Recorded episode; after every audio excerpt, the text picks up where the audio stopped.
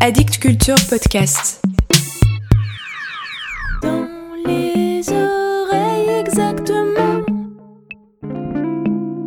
Dans les oreilles. Le voyage à Lugano. Des vents violents remontaient les vallées en retournant les branches des arbres. Les champs s'agitaient en tous sens, aux cimes s'effilaient sans fin les nuages, et nous franchîmes le Simplon, comme si nous étions un autre soupir, d'air exhalé et de menus parfums, passant le col parmi les pentes de roches mornes.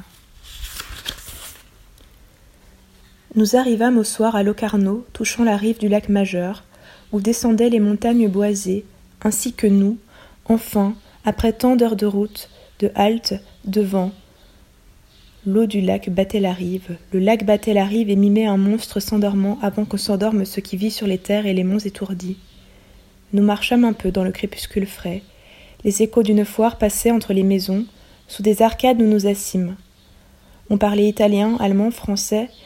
Les maisons rouges ou jaunes ou vertes bougeaient tout un peu. La foire de Guingois bourgeonnait dans l'obscurité grandissante. À grands cris, des bandes de martinets frôlaient les clochers. Par la rive du lac, dès le matin, nous rejoignîmes la villa Favorita. La lumière de l'eau balait sur les eaux, et les montagnes abruptes laissaient l'hommage de leur sculpture abstraite se déployant, brunes ou vertes, lentes au loin sur les eaux claires. Et soudain je croyais voir un fjord de pâle. Les falaises inhabitées portaient vers le ciel beaucoup de messages muets que les courts cyprès de la berge indiquaient et ne brûlaient pas, car personne n'allumait plus cet encens. Mais l'intérieur de la villa favorita présentait une joie sans fin. Ce que le jeune homme mélancolique de Carpaccio rengainait, c'était l'automne amer et les fruits aigres des forêts inclinées vers le lac, et le torse de son armure brillait, brillait plus vif que la lueur de l'aube sur les eaux.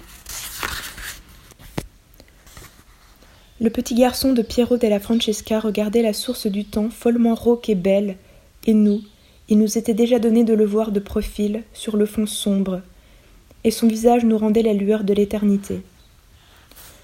Le Saint Jérôme du Titien était le vent ocre et mauve parmi les branchages et les roches, et douce dans le tableau était la sauvagerie de la vie.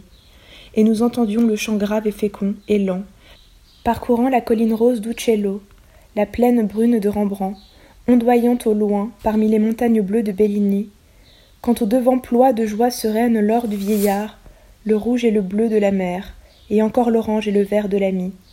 Et je ne savais dans quelle couleur nous trouvions plus de grâce, et nous nous perdions avec plus de joie. Au soir, nous montâmes dans un vallon, en haut de la forêt. Une grande cascade blanche grondait près de nous, et les torrents bondissaient sur les dalles noires. Nous trouvâmes à dormir sur une terrasse envahie d'orties entre deux masures de pierres sèches, vides depuis des lustres. Tout sointait de violence et de fougue, et nous allumâmes un grand feu de branchage. Les moisissures dégageaient en brûlant d'étranges odeurs, les étincelles se mêlaient aux étoiles. Le lendemain matin, je gagnai dans la brume des crêtes rocheuses, parfois effilées. Un grand vide les bordait. La roche mêlée de neige filait à pic. Le vent parfois effilant la brume montrait peu de temps un vallon, un lac en bas, une forêt, un hameau.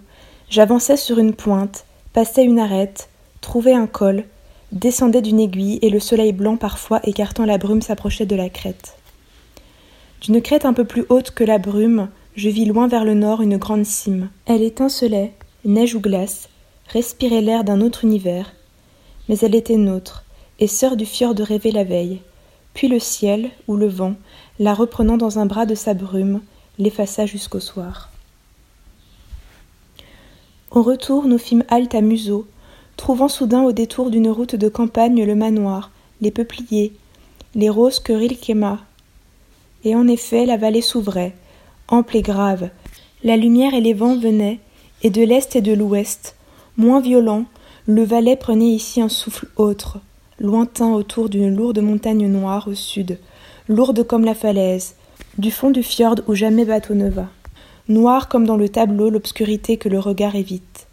Mais la lumière et les vents passent au devant, et d'est et d'ouest, comme la couleur, et le poème se dépose, un temps, sur les eaux, sur les eaux et les bois.